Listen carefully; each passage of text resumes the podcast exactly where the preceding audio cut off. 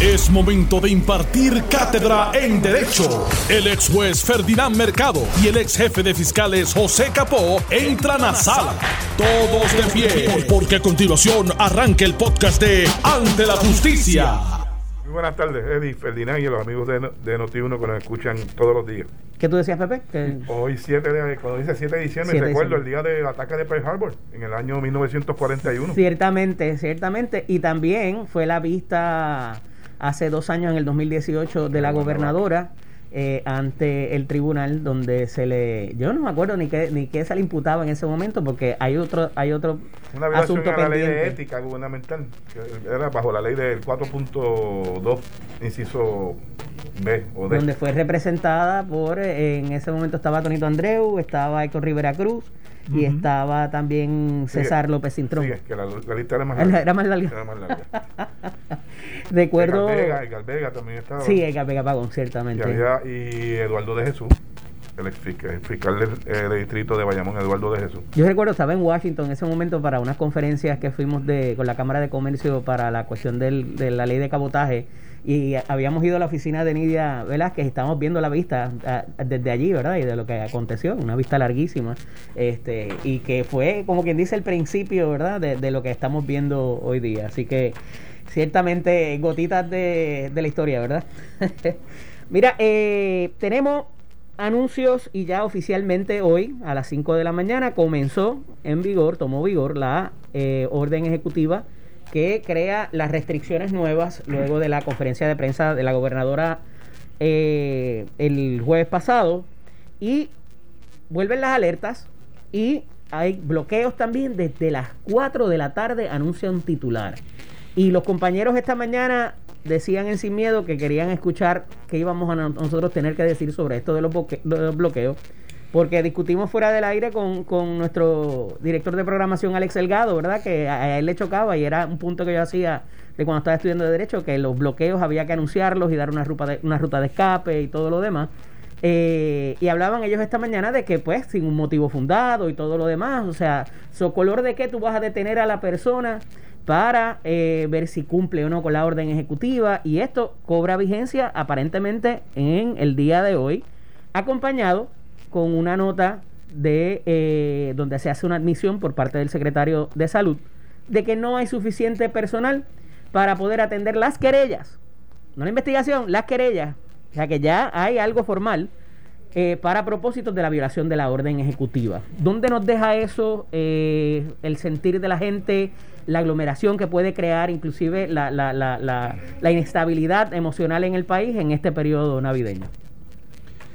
Pues mira, a mí me parece que esto es derecho bien creativo, de tratar de eh, comunicarle al país de que ahora sí vamos a actuar y han utilizado el concepto de bloqueo que está regulado por jurisprudencia del Tribunal Supremo de los Estados Unidos y que eh, se utiliza para unas cosas particulares.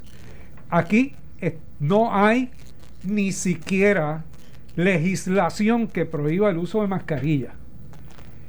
O sea, y van a utilizar un concepto de bloqueo que probablemente lo utilizan sin los criterios que Capó eh, expresaba en la ocasión anterior, donde te tienen que dar la oportunidad de tú tomar la decisión de salir o no del bloqueo. Y por qué es que se, da- se da esa, e- ese requisito. Bueno, porque lo que tratan es de evitar los estados de embriaguez.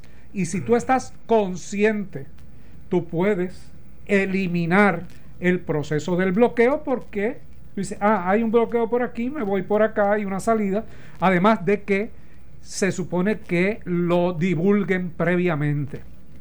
Ahora bien, asumamos que el bloqueo es legal para fines de la argumentación, que se va a atacar a las 4 de la tarde. Yo podría entender un bloqueo después de las 9 de la noche, donde efectivamente el que está en la calle o está en uno de, en uno de los de las áreas exentas o está violando la orden. y puedo intervenir con él. A las 4 de la tarde, la única justificación que tengo es dar multa. Eso es una justificación legítima del Estado para combatir una pandemia. Ah, definitivamente yo creo que no lo es. Así que me parece, por eso dije que, es derecho creativo, eh, me parece que va a ser retado en los tribunales si lo ponen en vigor con, con grandes posibilidades de que se caiga, de que no prospere. Mira, Eddie Ferdinand, ciertamente eh, con pandemia o sin pandemia, esta es una época, en la época navideña, donde la policía de Puerto Rico eh, hace bloqueos. Lo hace obviamente para detectar este las campañas de, alcohol en las cajeteras. Eso prácticamente es la, eh, la, razón mayor de sacar de las cajeteras en esta época donde obviamente se ingiere de ordinario por las actividades, eh, el gran consumo de alcohol y sacarlo pues a los conductores aéreos de la cajetera. Esa noticia de las 4 de la tarde me parece más, eh, si es a esa hora, ¿verdad? Que se van a comenzar los bloqueos Además de, de, la, cuestión del alcohol en las cajeteras o cualquier violación a, la ley de tránsito como IVA, posiblemente también estén unidades de vehículos hurtados, que casi siempre participan también en esta época, con relación a, inspección de los vehículos, eh, una inspección rápida, ¿verdad? De números de serie y, alteraciones a los, a los vehículos de motor.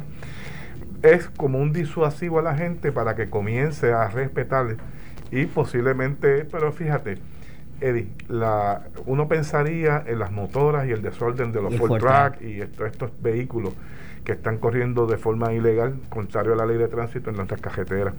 Pero esa gente no hay forma de detenerlo con un bloqueo. O sea, esa, esa gente cuando te ven, dan un about face, un cambio, y ponerte tú en una persecución es bien cuesta arriba porque hay unas órdenes también generales en cuanto a las persecuciones que ponen en peligro la vida de esa persona que va eh, eh, eh, no observando las leyes de tránsito, haciendo wheelie, brincando por la acera, este, de forma irresponsable y pone en riesgo la vida y hay unas órdenes generales que cubren eso y la policía siempre ha sido bien cuidadosa en esta en esa parte de, estar persiguiendo motoras y, estos Ford Track por esa misma razón. Pero volviendo al bloqueo creo que lo hace más por un disuasivo de saber de que se están trabajando en la cajetera. Y yo le y, dice a las 4, pero yo no tengo la duda que después de las 9 de la noche van a haber bloqueo. y ese, ese, el que entre a ese bloqueo y decida quedarse ahí porque entiende que no está en estado de embriaguez, que sus papeles del vehículo están en completo orden, malvete, eh, que tiene todo. El que entre un bloqueo después de las 9 de la noche sabe que tiene el, delito de violar el toque de queda. Olvídate de la mascarilla todavía, porque tú y yo entendemos que la policía no se va a dar este, eh, a, darse la tarea a multar por la mascarilla, por la situación legal que existe todavía en cuanto a eso. Pero de que viola el toque de queda, esa la va a coger la citación para un tribunal. Definitivamente. Digo, lo único que lo salvaría es si está exento. Dentro de las excepciones. Dentro de, las excepciones eh, de la ley. Pero mira, yo, yo te digo que tú puedes anunciar los bloqueos. El problema del alcohol en este momento no eh, creo que sea la mayor consideración. Pero bloqueo a las 4 de la tarde, mm, no le veo la justificación real para combatir la situación de embriaguez. Yo puedo entender que un bloqueo a las 7 de la noche, eh, sobre todo fines de semana, este, podrían razonablemente combatir esa parte. Pero el, el anuncio del bloqueo no es para, no, no, no está ligado ni atado al estado de embriaguez, ni a la condición de los vehículos, ni a la ley de tránsito. Se dijo que era para dar eh, denuncia por el uso de mascarillas y que si eh, en un vehículo hay cuatro personas que no viven en el mismo sitio, que no son del mismo núcleo familiar y no tienen mascarilla, pues le van a dar una multa. Yo quiero verlo, yo quiero ver eso, porque van a llenar los tribunales de casos de mascarilla y la rama judicial va a tener que impartir unas instrucciones sobre esta materia. Si te das cuenta, Ferdinand y Eddie, y amigos que nos escuchan, todas esas citaciones que se estuvieron dando desde marzo, que comenzó el, lockdown primero, en marzo 16, hasta el día de hoy, solamente se en un momento dado se estuvo dándole información al público y cuando se pedía de aquellas intervenciones donde había causa. Sin embargo, en las intervenciones y citaciones que hubo, donde no se, el tribunal no determinó causa probable por planteamientos constitucionales o de otra índole legal, eso nunca se anunció. Si fuéramos hoy a pedirle a la policía, dígame de todos los casos que usted sometió, cuántos hubo causa y cuántos no hubo causa probable para arresto. Pues sería interesante para que tuvieras esa estadística y estoy casi seguro, Ferdinand y Eddie, que van a ser mayor las determinaciones de no causa que las de causa. Porque fueron acompañados por, por abogados, hicieron sus planteamientos en esa etapa y el juez entendió que no era un caso que realmente ameritara además de, tener el principio de derecho correcto, ¿verdad? Sino que no ameritaban que una persona fuera tener que llegar a juicio, cargar los tribunales, para sabiendo que tenía una deficiencia legal, ¿verdad? En su base.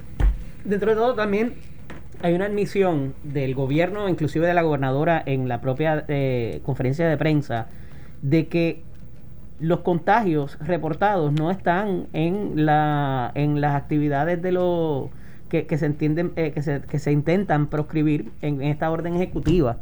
Y me parece que hace muy poco por donde sí pueden, eh, lo mínimo que pueden, eh, ¿verdad?, reportar o informar, que son las fiestas familiares, y las actividades, eh, ¿verdad?, eh, eh, familiares en, ya sea en, diferentes halls de convenciones o lo que sea. Vimos en el fin de semana también la apertura de un nuevo restaurante en el área del distrito de convenciones donde había mucha gente, casi nadie tenía mascarilla y se dice que inclusive participó el gobernador entrante, el gobernador electo, en la, actividad que estaba en un salón aparte, pero estaba allí. Y evidentemente, o sea, es un doble discurso, no se intervino con nadie, no pasó nada. Entonces, ¿a qué verdaderamente, hacia qué estamos enfilando los cañones? Y procesar gente cuando lo que, donde están los, los contagios reportados, no se está haciendo nada y no hay ningún tipo de, eh, de, lineamiento dentro de la orden ejecutiva que vaya a... Eso, eso pudiera ser un argumento que se pueda traer cuando se lleve cualquiera de estas eh, Se podría traer, pero realmente eh, que, que partiendo de esa premisa, de, es como en la inauguración el 8 de mayo, que lo estamos discutiendo aquí desde mayo del año pasado, de este año, del comité, del comité que estuvieron allí, hay videos, o sea, la misma prueba está disponible para el que quisiera procesar. Hubo una querella de representante del Vega Jamos y al día de hoy, ¿dónde estamos? ¿Sabemos algo? No, lo que sabemos es que no se ha actuado, ¿verdad? Porque por lo menos si se hubiese hecho un informe entendiendo que estaban exentos de la aplicación de eso, pues se hace público y pues no, nos conformamos, pero ni eso. Esto ha sido, esto puede levantar un, un, abogado o un, imputado en la sala. Mire, si a estas personas, al mismo gobernador lo sorprendieron allí en la actividad y no se intervino.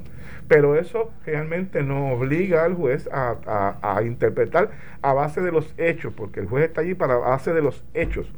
Si después de determinar causa y le señalan juicio, podría entonces levantar la cuestión de selectividad, alguna defensa de ser selectivo porque a unos sí y a otros no. Y es cuesta arriba porque el peso de la prueba correspondería al que lo está levantando. Sí, es bastante, es bastante difícil. Eh, ¿Por qué a mí y por qué no a otra persona? Eh, que se utiliza mucho y es razonable el planteamiento, pero en términos legales eh, tiene muy poca posibilidad de prevalecer. Yo lo que pienso es que el gobierno está tratando de llevar mensajes sin tener todas las herramientas para poner en vigor aquellas cosas que anuncia. Eh, en términos de, el uso de las mascarillas en, el inicio hasta la intervención ahora con todas las personas, cuando no, no hay una fuerza policíaca masiva, cuando la gobernadora eh, ha convocado a, los policías municipales para que intervengan y ha requerido de la ayuda de los municipios y los alcaldes para que eh, le den eh, un Apoyo. sostén y un apoyo a todo esto. Y es razonable que lo haga. Yo no, no estoy criticando porque tiene que utilizar lo poco que pueda tener a su, a su disposición.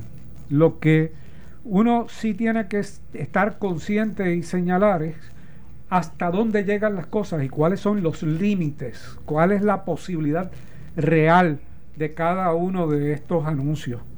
Y, y a mí me parece que eh, anda por la libre el desorden todavía. Eh, vimos en el fin de semana unos visuales de Vega Baja o Vega Alta también al- en una gasolinera, una convocatoria eh, aglomerada de vehículos y de personas. Y uno dice, bueno, y, y la policía, lo- la municipal o la estatal, no tiene conocimiento de que en una vía principal, por donde se supone que haya rondas y... Que no vea patrullaje tan sencillo como eso. O sea, pues no había patrullaje, o si había patrullaje, se fueron por otro lado. Ajá. Eh, utilizaron el razonamiento del bloqueo y, y se fueron para no Mira, intervenir. e- en ese bloqueo que se está anunciando ahora es interesante porque al momento de Alex, Alex está indignado con esto, déjenme Sí. decirle. O sea, Pero- llevamos hablando de esto todo el fin de semana y esta mañana lo trajo en el programa. Eso de que las, de- las- las determinaciones de para hacer un bloqueo te exijan que se te, que se te diga con anticipación y que haya una ruta de escape. eh, Alex Delgado no ha Esa- podido dormir eso el día de en todo el fin de semana. Que hizo, como bien señaló Ferdinand, el Tribunal Supremo, porque si bien sustituye el motivo fundado, que es la razón de ser para que un policía, Estado, pueda intervenir con un ciudadano, pues eh, en ese balance pues se le dieron unas garantías, no es meramente de que usted, si- mire, para que sepan más, yo sé que ustedes han pasado la experiencia, y en algunos municipios más que otros, que un grupo de mandados por el comandante de área se paran en, van brincando del tinto cinto durante el municipio, se paran debajo de los puentes y mandan a detener a todos los cajos que después de, de una señal de pare. Y le piden documentos. Eso es ilegal. Eso no, eso puede ser un plan de trabajo que, que se hace, pero a la larga, el que denuncien por eso, puede ir a un tribunal, no todos lo van a hacer. Pero aquellos que entiendan que y lo pueden pagar un abogado para hacerlo, van a cuestionar ese plan de trabajo. Y a esto brinco nuevamente al, bloqueo para decirle lo siguiente.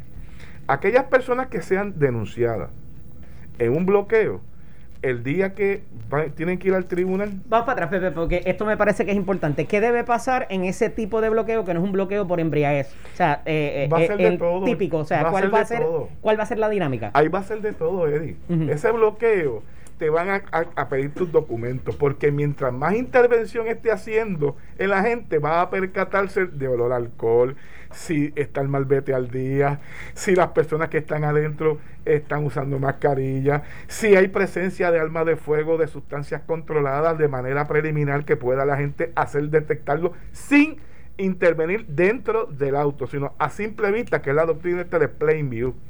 Todo eso va a estar permeando en cada vez que le tengan dentro de ese bloqueo.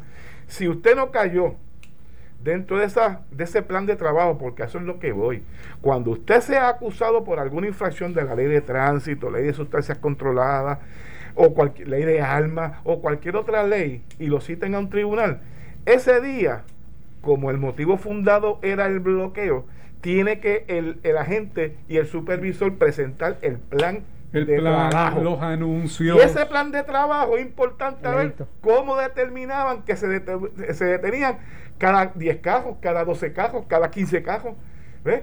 Al azar. Pues, e- Ese plan, el juez va a tener la oportunidad de verlo de frente, el plan de trabajo, cuándo se anunció, en qué periódico se anunció o, o emisora de radio. Y todos esos elementos van a ser la defensa, por la, cuestionados por la defensa, ¿verdad? Así es que opera un bloqueo. Interesante, eh, vamos a ver eso en estos próximos días. Tenemos que ir a la pausa, pero cuando regresemos tenemos que hablar de las vacunas, porque igual, ¿verdad? Reconocemos que hay una necesidad, que hay unos contagios, que hay gente que ha muerto, pero eh, fíjate, yo no he visto la resistencia tan fuerte a personas a no vacunarse. Hay gente que dice, déjame ver qué pasa, pero no es que alguien ya esté anunciando públicamente yo no me voy a vacunar. Y entonces, cuando eso lo llevamos a la esfera laboral, Hablamos de eso cuando regresemos. Estás escuchando el podcast de Ante la Justicia de Noti1630. Estamos de regreso aquí en Ante la Justicia. Este que le saluda el licenciado Eddie López. Me acompaña el ex jefe de fiscales José Capó y el ex juez Ferdinand Mercado. Antes de irnos a la pausa, le estábamos hablando acerca de la nueva orden de restricción, la orden ejecutiva de la gobernadora que tomó vigencia hoy a las 5 de la mañana y que tiene unas cuestiones particulares en torno a la reducción eh, o la ampliación más bien de las horas de, restricción total. Eh, ya no es a las 10, ahora a las 9 y se instaura la chicharra de nuevo en, los celulares que tanto eh, notoriedad cobró.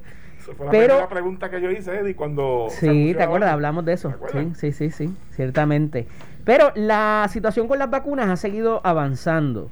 Y ya tan pronto como la semana próxima, o sea, o a finales de esta semana, se espera ya tener eh, algunas cientos de miles aquí en Puerto Rico. Obviamente eso va a tener un orden que ya se ha hablado suficiente eh, y bastante, ¿no? Eh, sobre cómo va a ser ese orden y cómo va a ser el transporte. Pero abre una posibilidad de que, y esto estuve leyendo en el fin de semana también, donde las aerolíneas, eh, algunos restaurantes, algún tipo de servicio, va a exigir que para que la persona pueda accesar a las, a las facilidades van a requerir un tipo de pasaporte que corrobore que esa persona se ha vacunado. Y eso pues abre la puerta a quién se le va a exigir y a quién no y cuán eh, invasivos pudiéramos ser en esa exigencia y particularmente, como decía antes de irnos a la pausa, cuando llegamos al lugar de trabajo. Y entonces está el derecho de un individuo a no someterse a ese tratamiento porque entiende que no es o que le puede hacer algún otro tipo de daño y el bien general del resto de los compañeros o el resto de la población. Y eso va a traer un debate bastante grande por lo que se llaman estos grupos anti-vaxxers, ¿verdad? Antivacunas. Eh, este debate no es nuevo, ha existido legendariamente con otro tipo de eh, enfermedades y pandemias, eh, pero se replicaría ahora quizás de una manera distinta por la cuestión también de, la, de, los desarrollos tecnológicos y lo demás. Y la realidad es que, como les decía, hemos visto expresidentes de los Estados Unidos, hemos visto figuras eh, públicas diciendo, mira, yo quiero ser el primero en la lista y yo voy a vacunarme porque necesitamos salir de esto y la realidad es que sigue muriendo gente, siguen, seguimos teniendo gente en los hospitales bien, en condiciones bien serias y, eso está ya, como les digo, a la vuelta de la esquina. Eso va a pasar esta semana, como, como tarde, van a empezar ese tipo de situación el, eh, cuando empiece enero y más con el, gobierno, con el gobierno entrante. ¿Cómo lo ven? Mira, una cosa es que voluntariamente tú quieras vacunarte para protegerte y otra cosa es que el Estado requiera que te vacunes para protegerte basado en el poder de razón del Estado y la protección y el bienestar general. Otra cosa es que discriminen contra ti por tú no haberte vacunado y que te restrinjan los accesos. Eso no se sostendría. Eh, es como si eh, a ti te detectaran cáncer y no pudieses entrar en un negocio porque no te has dado quimio. O sea, eh, es, eh, no hay racional entre una cosa y otra. Así que me parece que eso se va a caer el que esté pensando que puede eh, entrar en esa restricción. ¿Y si lo hace? ¿El patrono que lo haga? El de obligarlo y si nos, va, a despedirlo y obviamente pues asumirá las consecuencias y la responsabilidad y eso será en términos económicos pero lo que está en discusión eh, en este momento es si las personas se vacunan, la decisión de si se vacunan o no se vacunan. Mira, los derechos, eh, hay derechos fundamentales como el derecho a la intimidad. Por lo menos en nuestra constitución está garantizado. Pero los derechos fundamentales no son absolutos. Dependen de la condición en que se encuentre el país depende de la situación el de salud, del interés apremiante que tenga el Estado para utilizar lo que se llama el poder de razón del Estado para obligar a los ciudadanos a algo en particular.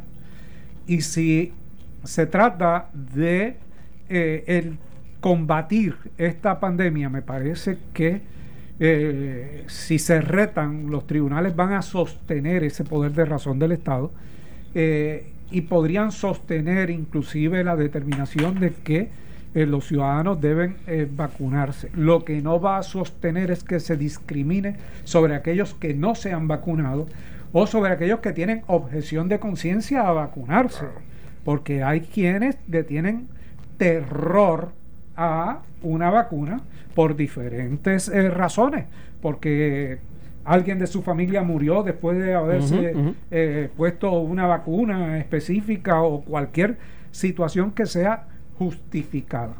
Así que no, lo, no podemos tratar esto. O creen en métodos naturalistas, naturalistas que son. sí, que los sí tienen una creencia que es. Medicina natural y que está básicamente considerada dentro de las creencias de una persona y tiene derecho a hacerlo. Mira, eh, es interesante ese planteamiento. Como bien señala Ferdinand, no se podría llevar al discrimen, porque sí ahí tendría el empleado una, una causa de acción para poder eh, rebatir ese despido por no haberse vacunado. Ahora bien, hay otras alternativas que tiene que proveer el patrono, y eso lo vemos en, en, en otras áreas, lo hemos visto. Aquellos que por alguna creencia y fe o razón, algo racional, no, no creen en la vacuna en este momento, tú no puedes discriminarlo y tendrías que tener un sistema paralelo a la vacunación para poder detectar. Porque fíjate, le pueden decir, pero es que usted va, usted una, ejemplo, una tienda, usted va a interactuar con seres humanos y obviamente hay la posibilidad del contagio. ¿Verdad? Pues nada, usted tiene que entonces, aquellos que no se vacunen, tiene que poner un sistema de monitoreo de temperatura, de, requerir pruebas una vez a la semana. O sea, usted puede añadir unas circunstancias que sí son válidas, ¿verdad? Para usted tratar de mantener, si esa es su preocupación, de posibles contagios a personas que están dentro de la empresa o a los ciudadanos, ¿verdad? Que visitan el local pero hay otras alternativas para aquellos que decidan, que yo me imagino que es el porciento menor, que no van a someterse a la vacunación. Mira, ahora mismo hay una controversia entre empleados y patronos. Patronos que exigen que eh, semanalmente se hagan pruebas los empleados para continuar trabajando, pero que aun cuando es un requerimiento del patrono, lo tiene que pagar el empleado. Entonces, Está, está bien, tú puedes requerir una, una particular eh, prueba, pero tú tienes, un, em- tú, tienes, tú tienes un empleado que cobra una cantidad de dinero. Las pruebas salen a 125 dólares, por ejemplo, la molecular, eh, en algún lugar. Ese, ese empleado tiene que pagar 125 dólares semanales para mantenerse trabajando. Entiéndase que tiene que pagar 500 dólares al mes. Al mes cuando probablemente cobre 1.200 dólares al mes. Entonces, ¿es razonable eso si es una exigencia del patrono para que pueda continuar trabajando?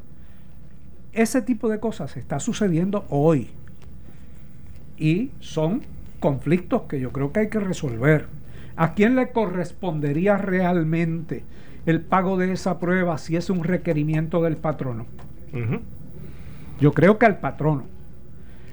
O puedo llegar a algún acuerdo con el empleado. Puedo llegar a un acuerdo con el empleado. Mira, yo, no tengo suficiente eh, dinero como para eh, pagarte todas las pruebas, pero yo quiero que tú continúes trabajando. Okay, vamos, vamos, vámonos a la mitad. Tú haces tú pagas una prueba una semana, tú yo la pago, yo la pago la otra. O sea, hay razonablemente, razonablemente un espacio para que tú lo puedas hacer, pero no puede ser que eh, toda la carga sea contra el empleado. sí. no, ciertamente. Y, y, yo creo que más allá de, que... O sea, esa, eh, en esta circunstancia yo creo que se, se quedarían solos. Este, y particularmente para acceder a otros países cuando venga la situación de los viajes, los cruceros cuando regresen. O sea, va a haber una serie de, circunstancias que yo creo que, que, al final eh, va, va, a ser una población mínima o, eh, ¿verdad? o te vas a morir porque la, la realidad es que... era uno de los que pensaba, yo voy a dejar que otros se la pongan primero, pero realmente he ido leyendo de la información que está saliendo, ¿verdad? Y, me parece creíble.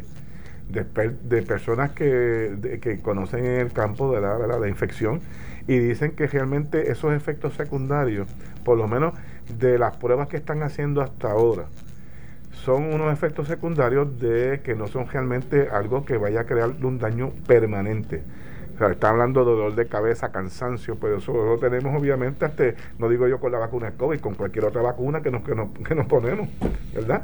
O sea que hasta que no haya una información que, que, diga lo contrario, ¿verdad? Que usted desarrolló una condición adicional a la que tenía por el hecho de haberse puesto la vacuna, pues uno es medio resistente a veces y preferiría que otros se la pusieran, pero estoy seguro que ese por ciento se va a reducir y quedarán los mínimos que por alguna razón que ellos entienden justificada, por ejemplo, los que tienen métodos naturales para contrarrestar todas las enfermedades del cuerpo, aquellos que por alguna razón religiosa no entienden que eh, eh, su invasión al cuerpo no puede ser dada de esa forma, pues por lo tanto, esos serían, se van a reducir a un grupo mínimo realmente, pero sí, que la mayoría a la larga va a entrar a la vacunación.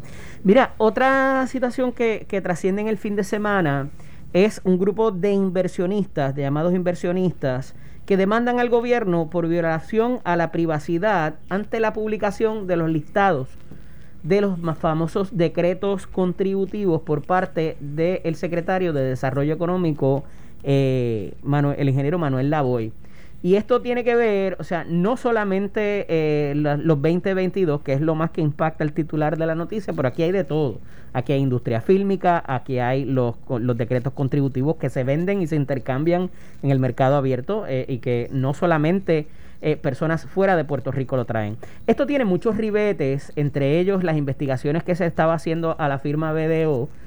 porque había alguna manera irregular de estar requiriendo estos.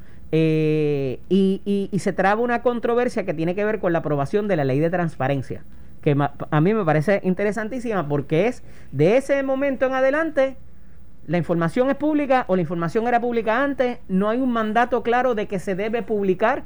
Sí, no creo que nadie vaya a cuestionar que la información sea pública per se, pero una cosa es que la, que la información sea pública y otra que el gobierno o alguna de sus dependencias en su en su rol de lo que sea, haga pública la información y la publique en un portal, en, una publicación de, eh, escrita o, en forma diversa. Y entonces eh, me parece que aquí pudiera argumentarse para, para ambos bandos, ¿verdad? Eh, y se trae un asunto de seguridad contra estas personas que pudieran ser objeto de algún tipo de ¿verdad? actividad criminal porque piensan, ah, esa gente tiene chavos, mira, tienen decretos y demás. Eh, se está cuestionando hasta que se publique el nombre. Voy a dejar toda la información correcto, hasta el nombre, porque pudieran pensar a identificarlo, buscarlo, y entonces pudieran estar sujetos a asaltos, a. Mira, Eddie y de verdad que yo, yo soy, yo lo vengo diciendo hace tiempo. Y pues tal vez en el mundo de los negocios se hacen negocios algunas con unos contratos de, de, confidencialidad, pero el que yo es un principio básico, el que contrate con el gobierno, que son dineros, fondos públicos, tiene que estar sujeto a la transparencia.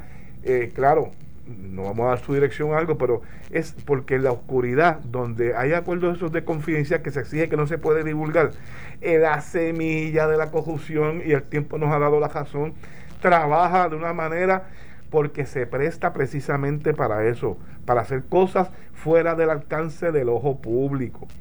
Yo creo, yo soy fiel creyente que todo el que quiera contratar con el gobierno tiene que hacerlo público, ¿verdad? Aquellos que no quieren estar dispuestos a hacerlo, mira, pues, vendrán otros que están en disposición de hacerlo, ¿verdad? Esa parte de la ley 22 de, de, esta, de estas personas inversionistas que, ¿verdad?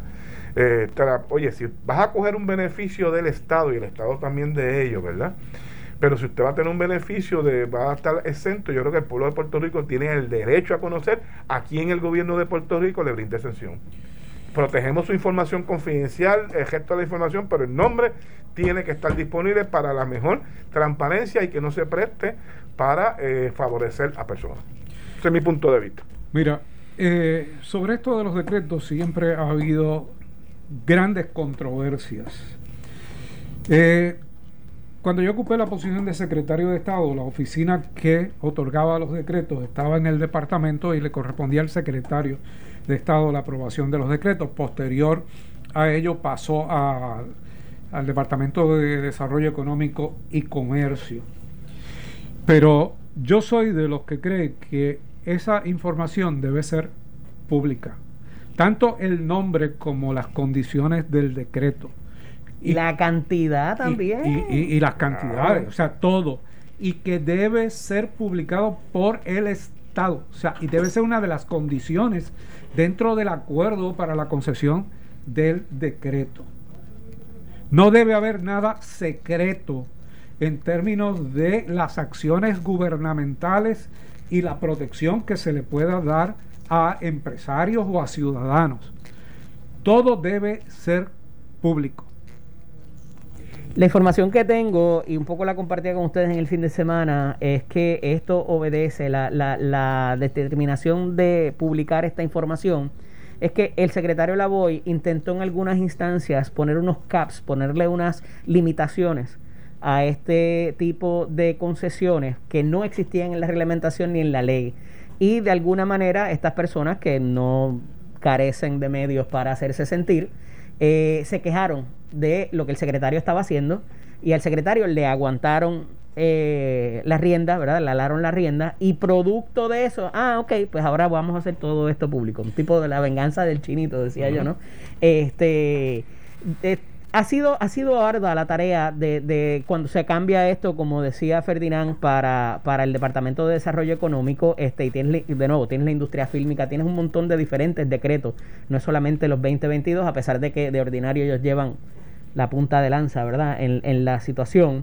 Eh, y esto recaerá ahora sobre el nuevo secretario de Desarrollo Económico, eh, el amigo Manolo Sidre, este, pero la realidad, y por eso intervine cuando, cuando decía eh, Ferdinand, el asunto de las cantidades, la distribución, cómo se da, eh, versus los negocios que están haciendo. O sea, tienes que de alguna manera, eh, estoy seguro que el, el, departamento lo sabe, pero tú tienes que decir, o sea, le estamos dando esta cantidad de extensión a esta persona a cambio de qué para poder sacar un verdadero retorno de inversión y saber si verdaderamente, a pesar de que la ley, que la ley y el seguimiento posterior, claro, el cumplimiento, porque se le otorga el decreto, pasan 10 años y no ha cumplido con las condiciones que se suponía que hubiese cumplido desde el inicio. Correcto. Pero no lo sabemos hasta que alguien escudriña el decreto.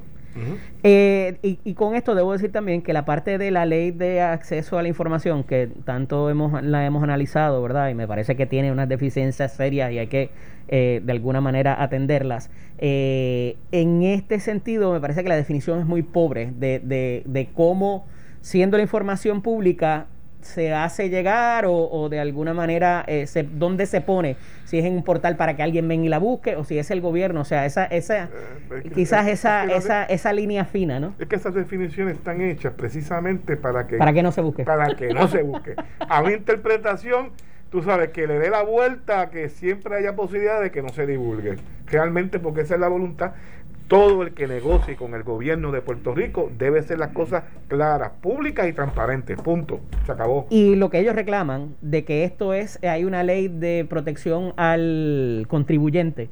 Una cosa son las planillas y otra cosa son los decretos de exención. No estamos hablando de, lo, mismo. Así que me parece que ese argumento por ahí no va.